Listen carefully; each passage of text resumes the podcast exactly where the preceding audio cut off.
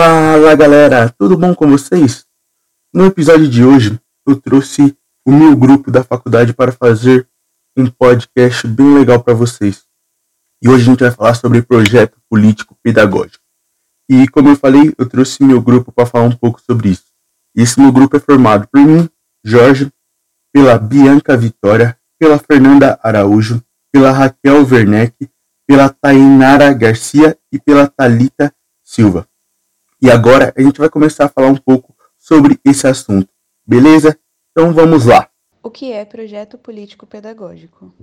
O projeto político pedagógico, o PPP, é um documento fundamental para a organização e o planejamento do ano letivo, sendo ele construído de forma democrática, abrangendo as diretrizes da escola, os projetos que serão desenvolvidos, plano de ações mediante as situações que podem ocorrer, planos de avaliação, recursos e a capacitação de todo o corpo docente, assim como o administrativo e todo o âmbito educacional, sendo elaborado mediante as situações reais da instituição, a comunidade e o público que irá frequentar a escola, e com o objetivo que todos os projetos e os meios de ação sejam de fato utilizados para o melhor planejamento da escola.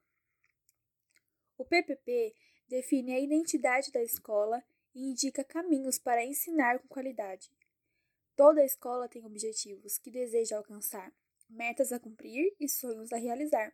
Esse é um documento que possui uma grande importância no contexto educacional, norteador das práticas e metodologias escolares. Projeto.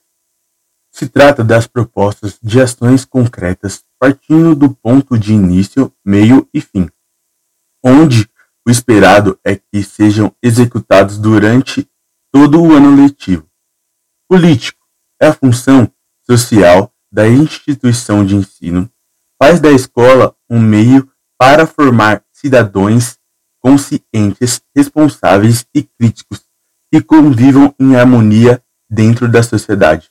Pedagógico define e organiza as propostas pedagógicas do projeto, considerando todas as funções voltadas ao pedagogo entre avaliações, atividades, entre outros. O PPP precisa trabalhar detalhadamente cada disciplina. O que deve conter em um projeto político pedagógico? Um bom projeto político pedagógico deve conter alguns aspectos essenciais. São esses: proposta curricular, contendo como e o que ensinar, como avaliar, a organização de tempo e espaço e etc formação de professores, é a organização da equipe que visa garantir a necessidade formativa dos profissionais.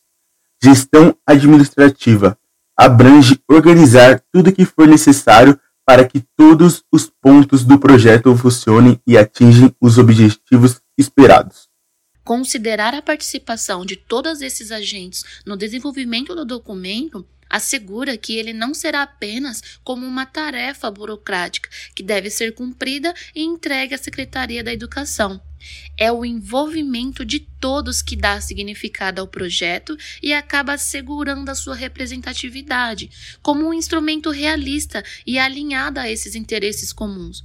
É importante destacar que, ao pensar nessa elaboração ou na revisão do projeto político-pedagógico da sua instituição, ela precisa ter uma conotação real e não formal. Isto é, o PPP deve ser contextualizado ao que acontece de fato no cotidiano da escola, para que as propostas relacionadas tenham total sentido ao que se deseja promover.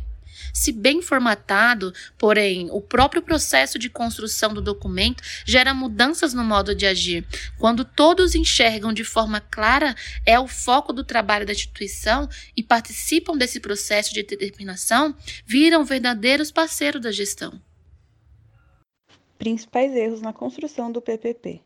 Alguns descuidos podem ser evitados ao elaborar um projeto político-pedagógico.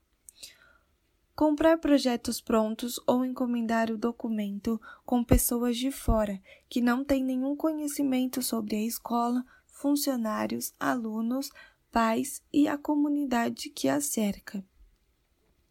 Não replanejar o PPP com o passar dos anos, mantendo sempre a mesma ideia tradicionalista, sem remanejar no arquivo as mudanças que ocorreram na escola. Esquecer a existência do PPP, o deixando engavetado. Esse documento deve ser de fácil acesso para todos. Desconsiderar as ideias e sugestões na construção do projeto. Deve ser uma construção trabalhada em grupo, ou seja, todos têm o direito de opinar e chegarem juntos em uma decisão. Não levar o PPP a sério. Esse documento deve ser tratado com seriedade, pois tem uma importância muito grande para a escola, sendo basicamente a identidade da instituição. Vale ressaltar: todo PPP deve ter um prazo de validade, não deve ser feito apenas quando a escola é inaugurada, mas sim ser atualizado em torno de uns três ou quatro anos no máximo. Sendo assim, mesmo que não ocorra nenhuma alteração no contexto escolar nesse tempo, é necessário atualizá-lo e encaminhar o documento à diretoria de ensino para que eles tenham acesso ao projeto atualizado. Mudanças sempre acontecem, por mínimas que sejam, e essas mudanças devem ser registradas.